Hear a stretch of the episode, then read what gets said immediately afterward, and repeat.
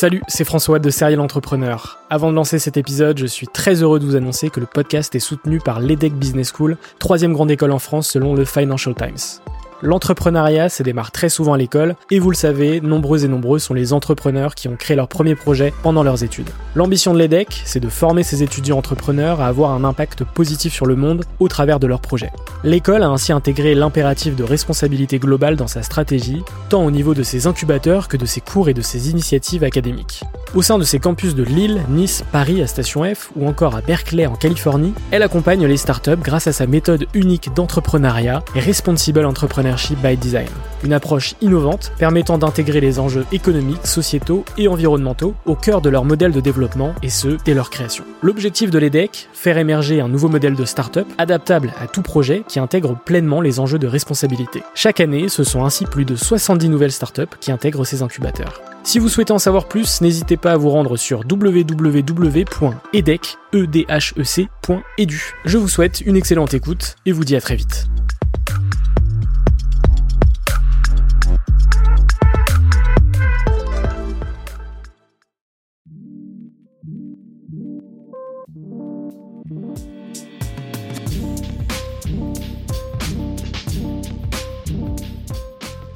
J'ai appris énormément de choses et euh, j'ai adoré ce que je faisais. Mais pareil, à un moment, euh, j'ai quand même bossé 5 ans. À un moment, je me suis dit, euh, bah, j'ai quand même envie de profiter de ma vie. Euh, j'ai 30 ans et j'ai un peu l'impression d'avoir déjà passé pas mal de temps au boulot. Et quand je rentrais le soir, soit j'étais fatiguée, du coup j'avais un peu envie de rien. Donc voilà, ça a été un déclic un peu en même temps qu'on a eu en fait.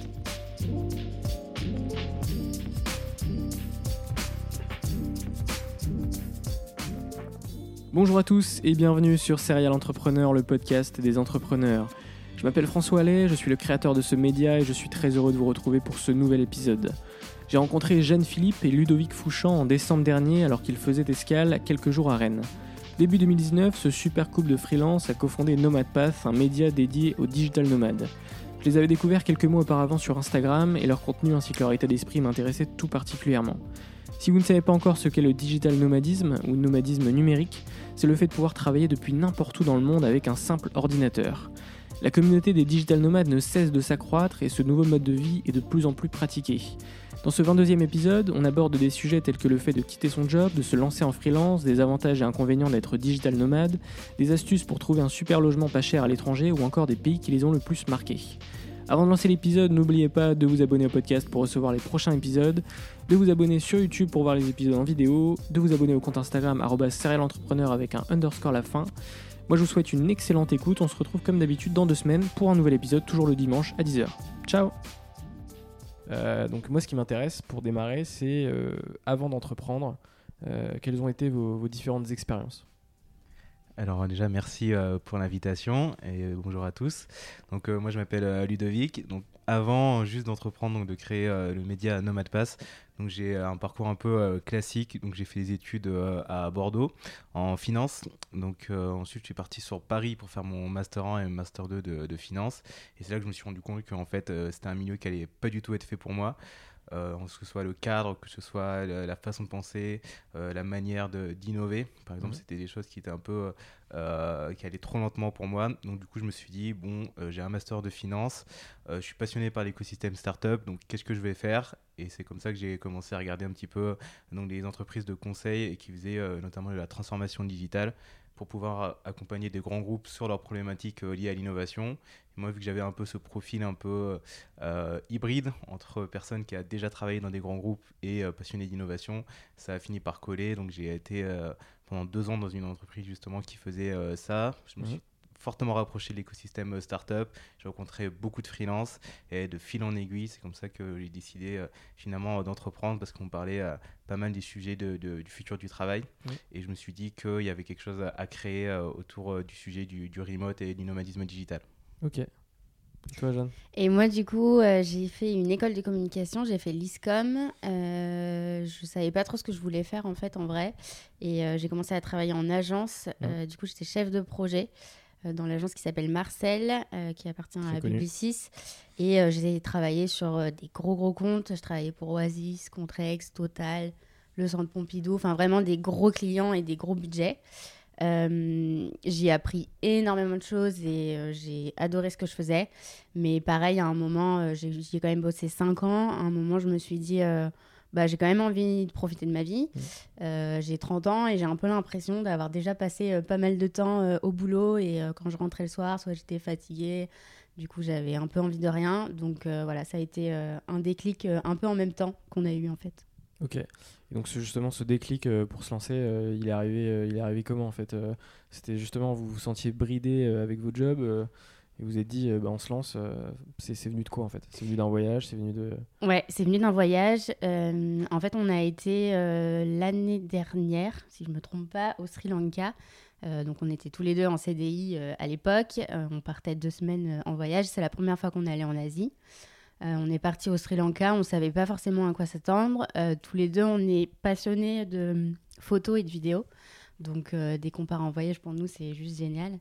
Euh, et en fait, euh, au Sri Lanka, à la fin de notre trip, euh, on est allé dans un, un, un petit village et je me rappelle même plus le nom. Et on s'est posé dans un café pour manger.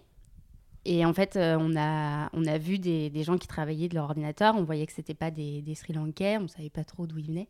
Il y avait plein de gens dans ce café qui bossaient. Et à l'époque, bah, enfin moi en tout cas, je savais pas trop ce que c'était. Mhm. Toi, Ludo, je crois que tu avais déjà un peu euh, notion de ce qu'ils faisaient. Ouais, j'avais un petit peu entendu parler du, du nomadisme digital, mais pour moi, c'était quelque chose de, de très flou qui n'existait pas. Et là, le fait de le voir, ça a un peu matérialisé euh, la, la chose. Et après, c'est un peu devenu une obsession, euh, une obsession pour nous.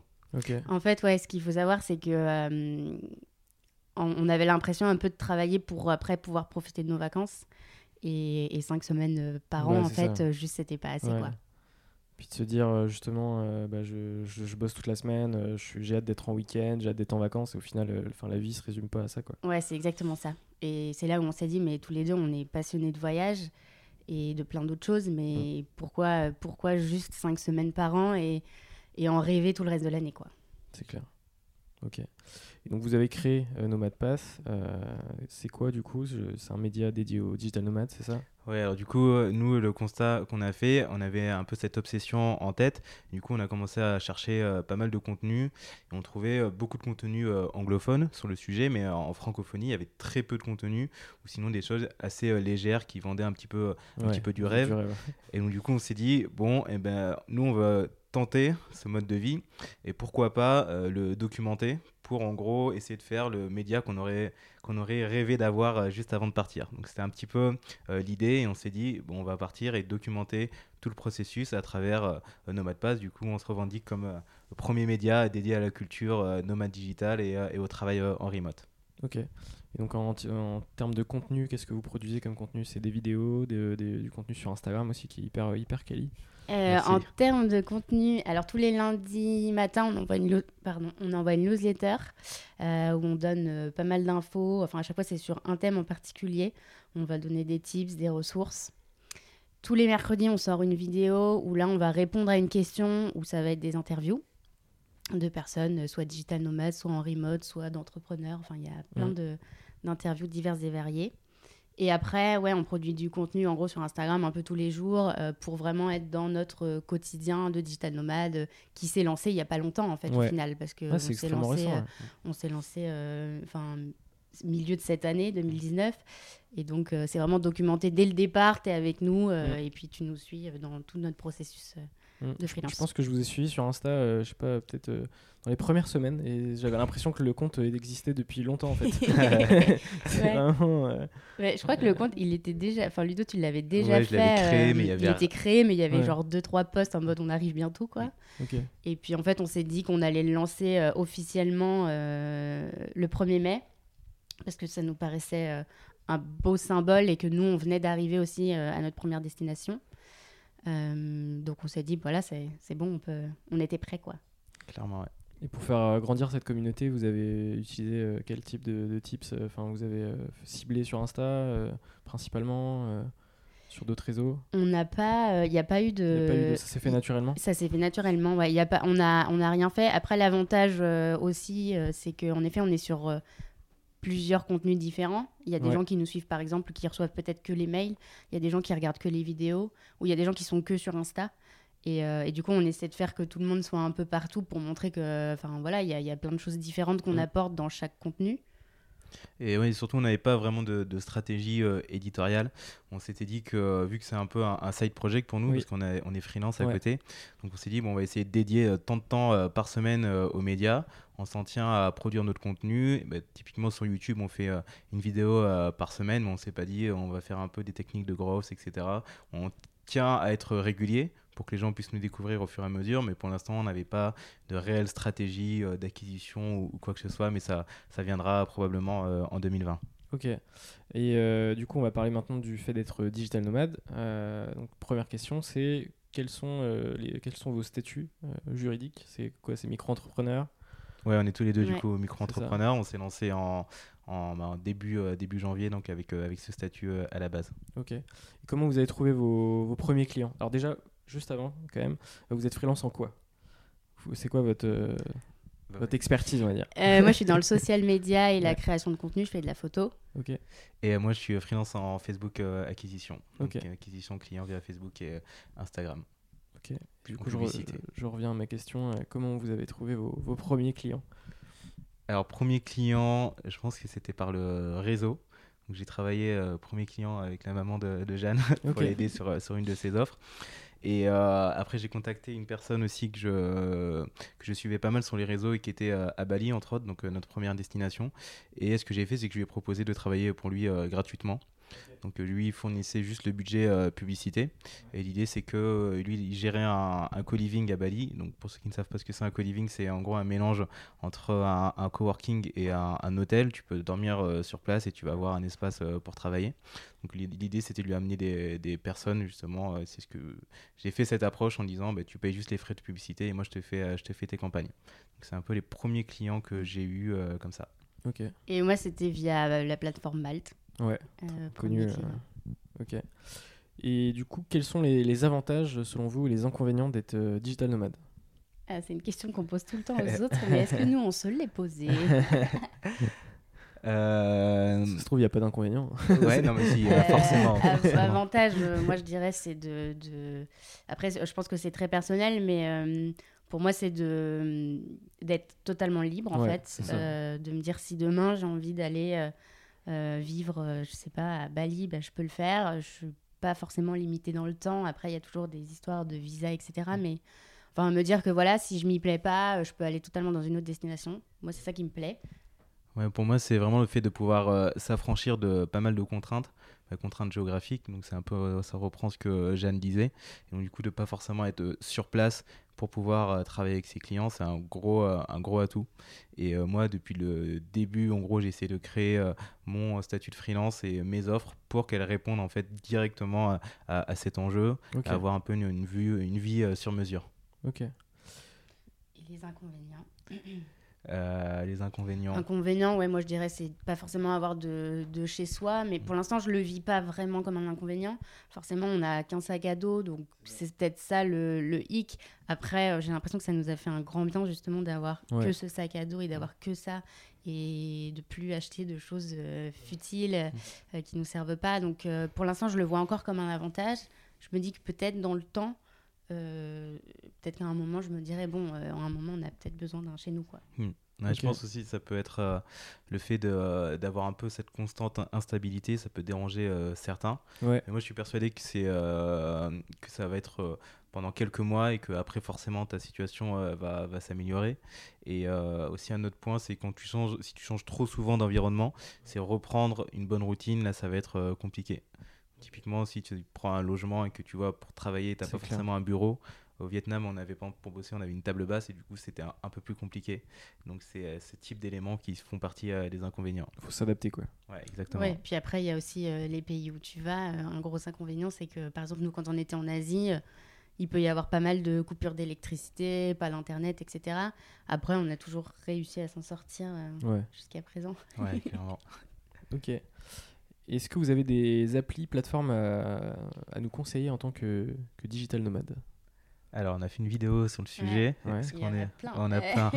Un top 3 C'est quoi euh, qui Un vient en top tête 3 euh, digital nomade. euh, bah, déjà, je pense qu'il y a Freebie, ouais, Freebie. donc dont on de- n'avait pas encore parlé, je crois, dans la vidéo, parce qu'à l'époque, on ne connaissait pas.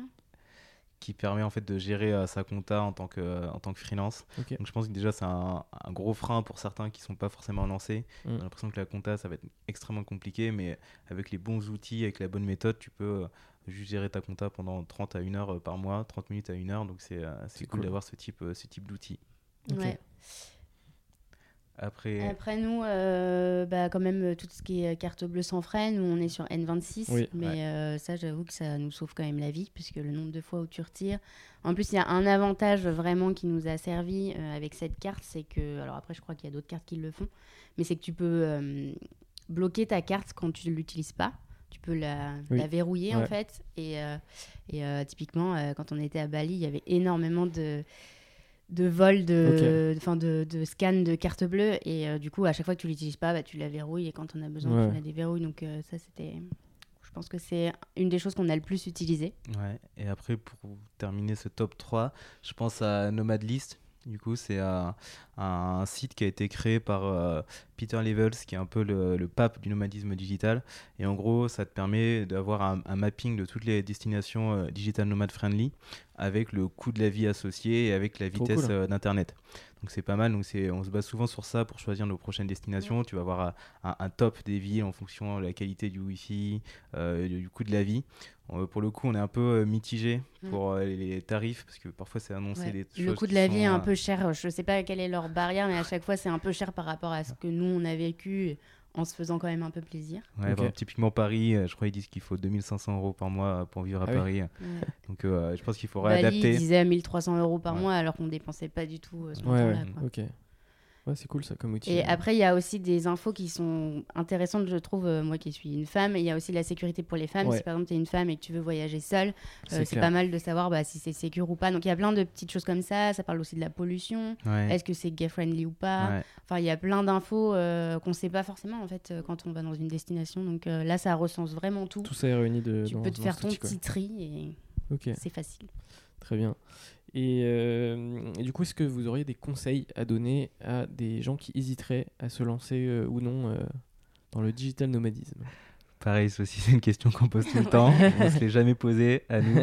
Euh, si euh, quelqu'un l'a posé il y a pas longtemps euh, et la réponse, enfin moi que j'ai, c'est bah si tu l'as dans un coin de ta tête et que tu as envie de le faire, bah fais-le en fait parce que tu seras jamais vraiment euh, prêt. Ton projet sera jamais vraiment prêt en fait tant que tu le feras pas. Euh, Il y a toujours des choses à affiner. Tu auras toujours l'impression que que, que t'es pas prêt à te lancer, que tu bon peux moment, repousser, euh. que tu viens d'acheter un appart ou tu as Ouais. eu un enfant, machin. Tu te dis toujours c'est pas le bon moment. Euh, bah moi je dis fais-le parce que dans 10 ans après euh, ce sera peut-être trop tard quoi. Après, ouais, je pense qu'il y y, a deux critères pour moi qui sont euh, assez essentiels avant de partir. C'est euh, au moins partir avec euh, peut-être 6, 7, 8 mois d'économie pour au moins ne pas avoir Ouais, cette pression euh, financière euh, au-dessus de la tête. Donc c'est un peu nous ce qu'on a fait. Ou euh, à contrariori, euh, trouver, à contrario, pardon, sinon trouver un client et dire bah, je pars quand j'ai un client. Donc ça peut être au choix. Nous, on avait pris le choix de, de dire bon, on part avec des économies parce qu'en fait, on n'était pas du tout lancé en, tant que freelance. Limite, quand on s'est lancé, on n'avait même pas d'offre à proposer. Euh, et donc, du coup, c'était un, critère aussi pour nous de dire bah, on veut se lancer euh, euh, en partant directement pour pouvoir lancer notre média en partant de zéro, en disant bah, quelqu'un qui a jamais été freelance, euh, combien de temps il va te faire pour trouver ses premiers clients. Donc, c'était un peu l'idée. Mais sinon, euh, soit du coup avoir des économies ou soit partir avec un, premier client, c'est deux bons conseils. Ok, super. Donc maintenant, on va parler euh, voyage, puisque c'est lié hein, avec le digital nomadisme. Euh, quels sont les, les pays qui vous ont le plus euh, marqué? Moi, je pense qu'on aura une réponse commune, ce sera, ce sera Bali, en tout cas. Après, ça dépend quel Ouais. type de... Ouais. Pourquoi ça nous a En, marqué. en- en tant que digital nomade, Oui. c'est Bali. On Mm. aurait été juste des simples voyageurs, peut-être pas en fait. Ouais. Euh, en tant que digital nomade, ce qui nous a plu à Bali, c'est que déjà il y a une énorme communauté de d'entrepreneurs. Euh, Il y a du coup euh, se développent euh, des coworking dans les cafés. Quand tu rentres dans un café, il y a 10 personnes qui sont en train de bosser. En gros, les cafés vivent un peu de, de, de, de ce- de ce mode de vie. Parce que les gens en vacances vont pas forcément boire un, café ou se poser dans un café. Ils en profitent pour visiter. Donc voilà, nous on a adoré Bali parce que, ouais, en plus on y a rencontré plein de gens et c'est hyper facile de, de, de se parler, de, de s'échanger des tips, de, de se pousser vers le haut en fait. Il y a pas mal d'événements, pour les entrepreneurs qui sont là. Enfin, toutes les semaines, toi- il y a des toi qui trucs. parles de pas mal d'entrepreneuriat, il y a des meet-up réguliers. Euh, nous, on a rencontré un ami là-bas qui organise quasi toutes les semaines des, des meet-up euh, de digital nomades euh, là-bas. Tu peux avoir accès à des conférences avec des personnes qui sont assez euh, haut niveau en termes d'entrepreneuriat. Donc, vraiment pour développer un business. Et en gros, c'est la facilité du nomadisme digital. Si tu dis j'ai un petit peu peur, bah, Bali, ce sera la, la sécurité parce que tu sais que niveau internet, ça ira bien. Tu vas rencontrer d'autres personnes. Je crois qu'il y a- une grosse communauté française aussi là-bas. Ouais. Ouais, il y en a- Ouais, il y en a ouais. pas mal. ouais. C'est- un peu Ouais, ouais, c'est le- centre du, du truc. Quoi. Ouais, c'est pour ça qu'on dit en fait qu'il y a une grosse différence entre en voyage, je sais pas si on aurait euh, vraiment kiffé, tu vois, parce Ouais. que parce qu'il y a beaucoup de tourisme, ça c'est clair. Mais du coup, en tant que digital nomade, ouais, c'est hyper facile. Tu trouves un logement, euh, on n'avait même pas de logement avant de partir, tu le trouves sur place, euh, tu trouves un truc de, enfin génial et on payait moins cher que notre appart à Paris avec euh, une villa avec piscine. Enfin, tout est simple en fait. On ne demande pas 15 000 papiers. Euh, tu peux, tu peux bosser de partout.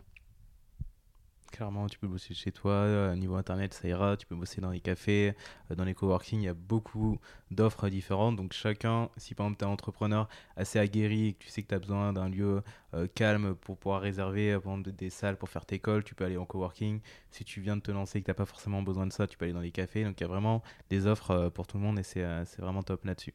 Et, je- et je sais qu'il y a un point euh, qui, qui bloque pas mal de gens, c'est le fait justement de partir seul. Parce que nous, on est deux, donc c'est vrai que ça peut paraître plus facile, et je pense que ça, ça l'est. Mais euh, il y a des gens qui ont très envie et qui nous en parlent souvent. Ouais, mais je suis tout seul, j'ose pas, etc.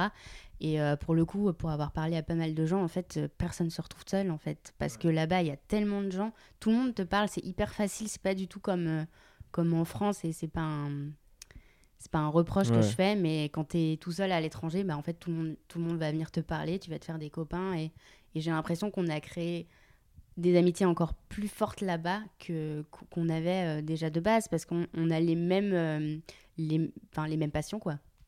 Tout simplement. Ouais, et surtout, tu vois les gens tous les jours. C'est très rare de voir ses amis dans le quotidien, de les voir tous les jours. On se voyait tous les jours. Le soir, on sortait ensemble, on se voyait le week-end. Donc, du coup, forcément, ça rapproche euh, les liens. Et le fait d'être euh, loin aussi, bah, vu que tes amis peuvent te manquer euh, en France, bah, là, tu retrouves un peu une nouvelle euh, dynamique euh, d'amitié et de, de faire autre chose en dehors du, du travail. Ok. Et euh, à l'inverse, le pays que vous avez le moins kiffé? Ou le- la ville que vous avez Ouais, le moins là aussi, kiffé on est d'accord. ouais, c'était en, en Malaisie. En Malaisie, en fait, euh, la Malaisie, c'est arrivé juste après Bali. Euh, on avait booké un, un appart. Alors, il faut savoir quand même que pendant deux mois, on a vécu dans une super villa à Bali, à côté de la plage. Donc, voilà, il y avait un niveau de vie. On s'habitue très vite à ce genre de niveau de vie. C'est sûr. Et euh, on est arrivé en Malaisie, donc on avait booké un appart euh, sur Airbnb pour un mois. Et en fait, euh, bah, en fait on s'est retrouvé un peu dans la ville hyper moderne. On était sur l'île de Penang, euh, qui a un petit quartier vieille ville, etc., qui est, qui est très très mignon. Mais on s'est retrouvé justement dans le côté un peu moderne et hum, ça nous a fait un choc, peut-être parce que justement c'était après. Enfin, moi je pense avec le recul que c'était à- comme c'était après Bali, ça a été très dur d'un coup de se retrouver dans la ville, dans un appartement euh, et dans une société complètement différente. Euh, Là-bas, c'est justement euh, la consommation, tout est très cher, il n'y a que des centres commerciaux de 10 étages. Enfin, on, on avait l'impression de, de revivre un peu ce qu'on vivait à Paris, je trouvais. Enfin, ce truc de ville nous stresse un peu. Toujours plus grand, toujours plus, Ouais. toujours plus quoi. Et du coup, là-bas, on n'a pas réussi à rencontrer de gens, euh, vraiment. C'était... même en, même en termes de communauté, c'est C'est différent. différent comparé à, à Bali. Donc on a été dans un, dans un coworking, mais par exemple typiquement c'était il y avait beaucoup de gens qui étaient vivaient euh, là depuis euh, très longtemps, donc du coup ils avaient un peu leur, leur habitude et c'était euh, souvent aussi par exemple des salariés euh, de- d'entreprise, donc ils n'avaient pas la même vibe que tu avais à, à Bali. Du coup euh, c'était un petit peu euh, plus compliqué pour nous. Ok. Et du coup, après les voyages, euh, les rencontres, quelles sont les, les rencontres qui vous ont marqué euh, durant ce- ces différents périples? Alors il y en a plein. Ouais, il y en a plein. contents quand ils vont, ils vont Ouais, c'est écouter clair. ça. On espère que vous écoutez. Euh, une... Alors, la première rencontre qu'on a faite, euh, ça a été euh, du coup euh, nos voisins. Ouais. Euh, parce que euh, Ludo, euh, pour trouver un logement à Bali, avait écrit sur euh, des groupes Facebook. Enfin, quand les gens écrivaient euh, qu'ils étaient euh, à Bali ou qu'ils sous-louaient euh, leur villa, etc., Ludo répondait et prenait contact pour poser pas mal de questions. Et, et c'est comme ça qu'on a trouvé notre premier logement. Et du coup, on est allé voir cette personne pour la remercier, parce que du coup, on avait un logement de fou et c'était grâce à lui. Et, et donc voilà, c'était nos voisins Ouais. à Bali, donc Adrien et Ella. Bah, on leur parle toujours. Ils sont venus nous voir en Malaisie. Là, on va sûrement aller les voir au Canada. Enfin, on a vraiment créé euh, une belle amitié. Donc c'est des digital nomades aussi. C'est des digital Ouais, nomades ouais, qui, euh, qui s'étaient euh, installés un an à Bali et qui finalement, un peu avant, se sont rendus compte qu'en fait, ils avaient encore envie de bouger. Donc, entre-temps, ils sont repartis au Vietnam. Là, ils sont à Montréal. Donc, ils ont aussi la bougeotte. Et, mais on se parle quand même tous les jours. Donc, euh, Ouais, ouais, cool. donc euh, voilà. Ouais, une belle, euh, une belle amitié. Ouais. Après, euh, qui? Bah, Après, euh, Margot et Marine. Margot, Marine, Emeline. Donc en gros, euh, c'est des personnes qui étaient déjà euh, à Bali et pareil, on a connecté via les réseaux. Le gros avantage en fait à Bali, c'est que, bon, même partout à l'étranger, c'est que tu peux, euh, si tu, tu vois quelqu'un qui est dans un pays où tu, vas, tu as envie d'aller, bah, tu peux lui envoyer un petit DM sur Instagram et ce sera pas du Mm. tout bizarre. Mm. Quand, par exemple, si as, bah, comme toi, tu nous as envoyé un DM euh, quand on était à Rennes, nous on n'a pas trouvé ça bizarre. Alors qu'à notre- Paris, si tu fais ça avec un de tes voisins, je pense qu'il est là. Mais tu, veux, tu me veux quoi en fait non. Ouais, du coup, les rencontres été euh, plus faciles et donc du coup, avec euh, euh, Margot, Marine et Emeline, on travaillait euh, beaucoup, souvent ensemble et on travaillait sur pas des projets communs, mais là, euh, Margot en gros a, a monté un, un collectif de, de freelance euh, nomades. cool. Donc entre euh, entre Il s'appelle comment? Il s'appelle le Hub Nomade. Ah ouais, je connais. Ouais, voilà. Voilà. Donc c'est elle. et donc du coup, on a intégré euh, le collectif et euh, franchement, c'est une hyper belle initiative. Ça met un peu en avant aussi euh, le mouvement, de montrer que c'est pas juste des, des cas isolés de gens qui Ouais. en ont marre de Paris qui partent, mais que ça peut être vraiment un mouvement euh, qui peut qui peut un peu plus nous, nous dépasser. Ok, c'est cool. Et pour revenir à, à ce que tu disais, la, la recherche de logement, les groupes Mm. Facebook. Les groupes Facebook, c'est c'est un tips euh, intéressant Ouais, pour trouver un des gros logements. Gros ouais, tips, gros euh, gros tips. justement, euh, comment vous faites pour trouver vos logements? Bah, pas- en fait, alors ça dépend des pays, je pense, mais là maintenant, euh, on s'est rendu compte, parce qu'il y a beaucoup de gens qui cherchent juste sur Airbnb, Bah, Booking et tout, Mais on s'est rendu compte euh, en étant sur place euh, dans les villes que en fait c'est dix fois plus cher sur Airbnb et sur Booking. Typiquement, la, la- la villa qu'on avait à Bali, euh, on payait 800 euros par mois. Ah ouais. Mais sur, sur Airbnb, si tu mets un mois, ça, ça te mettait 8000 balles. Quoi. Enfin, ouais. c'est, Ouais, juste, donc les gens, ça leur Mm. paraissait aberrant parce qu'en fait, ils, ils- ils multiplient la nuit, le nombre de nuits. Sauf qu'en fait, sur place, tu peux vachement négocier. Bah, si je reste deux mois, est-ce qu'on peut pas me faire un prix? Parce qu'après, vous, vous avez plus rien à faire. Je suis là Mm. pendant deux mois. Encore plus si tu restes six mois, un an. Donc, euh, ouais, en gros, ouais, bien regarder dans les groupes Facebook. Et un autre tip pour moi, ce serait d'en parler à des gens qui ont déjà été, justement Ouais. pour Ouais, savoir si con- les prix sont, directement. euh. parce qu'ils savent qu'il y a plein de touristes qui ont envie de venir là, Mm. qu'il y a plein d'expats et tout, donc ils en profitent parce qu'ils savent que pour nous c'est pas cher. Donc faut, faut en parler à des gens qui ont déjà été euh, pour savoir un peu c'est quoi les prix euh, d'un mois au moins pour pas se faire avoir quoi. Ouais, donc clairement l'astuce, si vous voulez aller dans, dans un pays, euh, vous marquez euh, sur Facebook euh, le pays plus accommodation, vous allez forcément trouver des, Mm. des groupes Facebook, vous mettez dedans et vous faites une demande. Nous, moi, c'est ce que j'ai fait, j'ai spammé un peu tous les groupes. Donc il y avait des gens qui me écrivaient en, en DM, donc des promoteurs immobiliers directement de Bali. Et après, c'est comme ça que Adrien aussi m'a contacté et qu'il m'a dit bah, nous on est passé par un agent immobilier euh, si tu veux euh, tu viens tu fais la visite et on, on a vu la villa on a dit bah, cool. ok on la prend 800 euros euh, par mois une villa. c'est- Ouais. Ouais, puis on était, quand tu sors de Paris, c'est juste une folie. Maintenant, Ouais. je me dis 800 euros. En vrai, c'était un, un peu cher parce qu'on pouvait trouver pour moins Ouais, cher, ouais, mais on avait une qualité de vie de dingue. Enfin, c'était vraiment euh, le luxe Mhm, en avec vrai. le, le ménage tous les deux jours et son... Ouais, Ok, ménage, en jardinier, le Ah mec ouais. qui te nettoie la piscine. En Ouais. fait, tu ne fais rien, quoi. Donc, quand tu reviens en France, t'es pas bien. C'était limite gênant parce que quand, quand on mangeait, par exemple, ils prenaient nos assiettes et tout. On fait non, mais on va le faire. ouais, ouais, ouais, on avait un peu l'impression d'être assisté, Ah ouais. mais, euh, mais Parfois, ouais, ça peut faire du bien. bah, quand tu dois te focus sur ton Bah, c'est travail, ça. Ouais, c'est ça le gros avantage. Ça te motive à bien euh, rentabiliser le, le truc. Ouais. quoi. Et tu, pareil aussi, quand tu te fais livrer euh, à manger le midi, bah, en gros, t'as pas un peu cette réflexion de dire bon, vas-y, je mange quoi ce midi Moi, limite, je prenais tout le temps la même chose tous les midis, je commandais. Et comme ça, tu peux vraiment te focus sur ton Ouais. travail. Quand tu lances euh, tes activités, je pense que c'est vraiment, euh, c'est Mm. vraiment bien de faire ça. C'est clair. C'est hyper important. Et donc, après les rencontres, euh, aujourd'hui, qu'est-ce qui vous inspire euh, en termes de boîtes, de, de, de gens, d'entrepreneurs ou pas, d'artistes Qu'est-ce qui vous inspire aujourd'hui?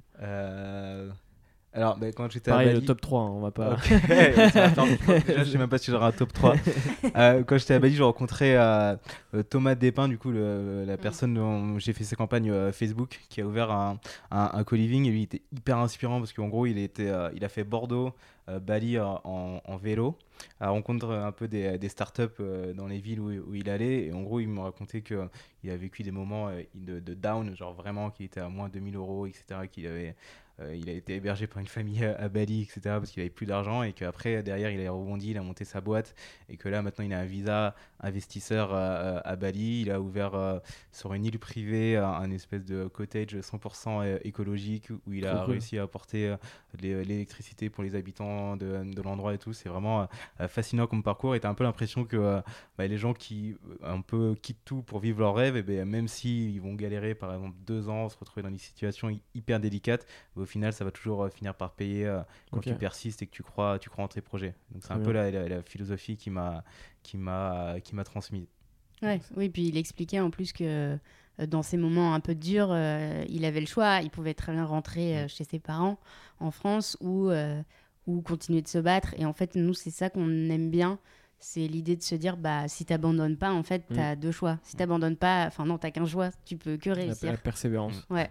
Et bah pour moi, je sais pas, je trouve ça hyper. euh, On a tous des moments un peu difficiles et juste se rappeler ça, ça fait du bien.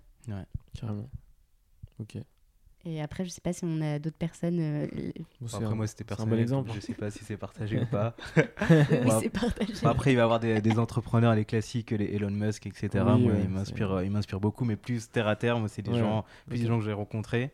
Et aussi euh, le, le fameux Peter Levels dont tu parlais là, qui a monté le site euh, euh, Nomad List. Bah, Ouais. Pareil, lui, il m'inspire euh, pas mal parce qu'il s'inscrit euh, dans le mouvement euh, Maker. En Oui. gros, c'est des mecs euh, un peu Oui. solopreneurs, etc. Moi, j'aime beaucoup cette vision de dire que euh, bah, tout seul, tu peux réussir à créer des choses euh, assez belles. Et donc, du coup, il a créé ce projet. Il a créé un autre projet qui s'appelle Remote OK, où en gros, il fait payer des boîtes euh, 100% remote pour qu'ils puissent poster des annonces euh, de, de jobs. Et, euh, et en gros, il est hyper transparent sur euh, ce qu'il fait sur ses projets. Et donc, du coup, il met exemple tous les mois combien il a gagné avec ses projets, etc. Donc, Ok, c'est- il est c'est hyper transparent et ouais. tout, ouais. Moi, j'aime beaucoup cette vision. Cool. Genre, bah, moi, je suis tout seul, j'ai réussi à faire ça.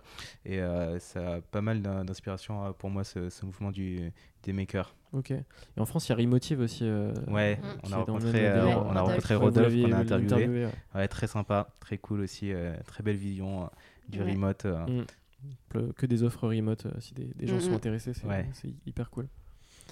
Et toi, Jeanne, tu- Bah, J'avoue que euh, moi, je. Enfin, oui, il y a. Enfin, pareil, il y a Thomas Despins parce que je trouve son histoire incroyable et. J'ai envie de dire, le mec, il... parce qu'il, je crois qu'il a mon âge en plus, donc euh, il a déjà vécu des trucs de dingue. Ah non, il a mon âge, il est plus jeune. Ah ouais, voilà, encore- il est encore plus jeune que moi et il a déjà vécu des trucs incroyables. Mais euh, non, là, comme ça, je... très bien. On va Toi. passer, euh, C'est toi qui t'inspire. Non, pas non plus. on va passer à la suite. Et donc, euh, du coup, le futur pour vous, c'est quoi? Pour, pour vous et puis pour euh, digi- euh, de- digital euh, en tant que digital nomade, puis pour Nomad Pass, votre, Alors, votre le futur, Alors, euh, ben, on veut repartir, euh, parce que là, on est en France depuis trois mois. Mm. Déjà trois mois. Waouh. Euh, Pas on trop veut déprimé. euh, repartir... Non, franchement, non. Bah, moi, un un, petit peu. peu. on a un peu appris la philosophie de, de essayer d'être heureux un peu dans ton quotidien et de dire qu'il faut pas que ce soit dépendant de l'endroit où tu es. Même si évidemment quand on regarde nos photos de Bali, euh, ça nous fait vachement bader. Mais du coup, en gros, essayer d'être un peu constant dans, dans, ton- dans tes attentes, un peu d'avoir de, la gratitude euh, pour tous les moments euh, quotidiens. Comme ça, quand tu repars, bah, tu es dix fois plus heureux et ça t'évite d'avoir une phase de déprime et une phase de, où tu es hyper clair. heureux. Ok. Donc, ouais, le, le, le- au début, on voulait repartir euh, dès janvier, mais janvier, c'est demain. Donc euh, là, on se dit plutôt euh, fin janvier, début février. Après, on a aussi une nouvelle philosophie de vie où on est un peu à l'arrache, clairement. C'est l'Asie qui nous a fait ça, mais on aimerait bien aller en Thaïlande parce qu'en effet, il y a pas mal de digital nomades, Mhm. il y a pas mal d'endroits qui ont l'air chouettes et qu'on a envie de voir. Mais enfin voilà, c'est ça. Il y a, on s'est fait une liste de toutes les destinations qu'on aimerait faire, mais il faut trier, il faut regarder si c'est possible. Et voilà, après, on aimerait beaucoup retourner à Bali parce que on a vraiment, euh, on a vraiment adoré et que, enfin voilà, on a plein de gens qu'on a envie de revoir là-bas et Ouais. que euh, c'est un endroit qui nous a beaucoup inspiré, motivé. Et donc, euh, on, on- on sait qu'on va y repasser, en fait. Enfin, ça, c'est sûr et Ouais. certain. En plus, il y a du coup Margot euh, qui a fondé le Odd Nomad qui veut faire une, une espèce de session de euh, co-living pour tous les membres euh, qui ne sont pas forcément rencontrés euh, puissent se rencontrer au, au sein d'un même endroit pendant une à, une à deux semaines. Donc ça peut être euh, très cool d'être là-bas à, ce moment. Et puis sinon, en termes de projet, après, je pense que c'est plus personnel. euh, évidemment, sur le freelancing, euh, atteindre certains objectifs, euh, soit de chiffre d'affaires, soit de clients euh, touchés. Et euh, sur Nomad Page, je pense qu'on va continuer à, Ouais. à créer, à créer du contenu. On va Mhm. voir un petit peu avec euh, la communauté euh, si on s'oriente sur tel ou tel type de contenu. C'est pour Mhm. ça qu'on essaie de, de, euh, d'en parler le plus rapidement possible. Et après aussi, euh, en 2020, essayer de, de monétiser euh, tout ça, voir comment, comment on peut faire sur quel type de, de format. Soit, soit, je pense que ce sera plus un format euh, éducatif pour un peu aider les gens qui veulent passer un peu à, à l'étape supérieure et dire comment nous on est passé de, de, de 0 à 1. Mais pareil pour le freelancing, comment trouver tes clients. tous les à distance. faut, exactement. tous, ouais. les, tous les bons, bons outils. Quoi. Voilà. Ok. Et donc, euh, bah, dernière question, euh, la fameuse quels sont les entrepreneurs que vous me conseillez pour un prochain podcast? Euh, Ah ouais, il y a cette question. Ah ouais, il y a cette question. Ah, je, je la voyais pas venir, celle-ci. Euh, Peut-être la personne qui, qui vous inspirait justement, Thomas. ouais, euh, Thomas Despins. Après, si tu veux aller à, à, à Ah Bali bah, ça peut te faire un petit, un petit, peut être un beau une projet. petite semaine Ouais. de digital nomadisme. sur- Surtout que ça a l'air vraiment très très chouette. Ouais, ça Ouais. te fera une, une bonne excuse pour y aller. Ok. Très bien, c'est cool. Merci à tous les deux pour Merci cet à toi. Merci. échange et puis, euh, puis à bientôt. Salut. Ciao. Salut. L'épisode est terminé. Merci de l'avoir écouté en intégralité. Pour ma part, j'ai encore besoin de vous. Et oui, si vous avez apprécié cet épisode, n'hésitez pas à laisser une note sur Apple Podcast et à vous abonner au podcast sur votre plateforme favorite. Vous pouvez également m'envoyer votre feedback par mail à françois-serial-entrepreneur avec un s.fr. On se retrouve très bientôt pour un nouvel épisode. Bise et à bientôt.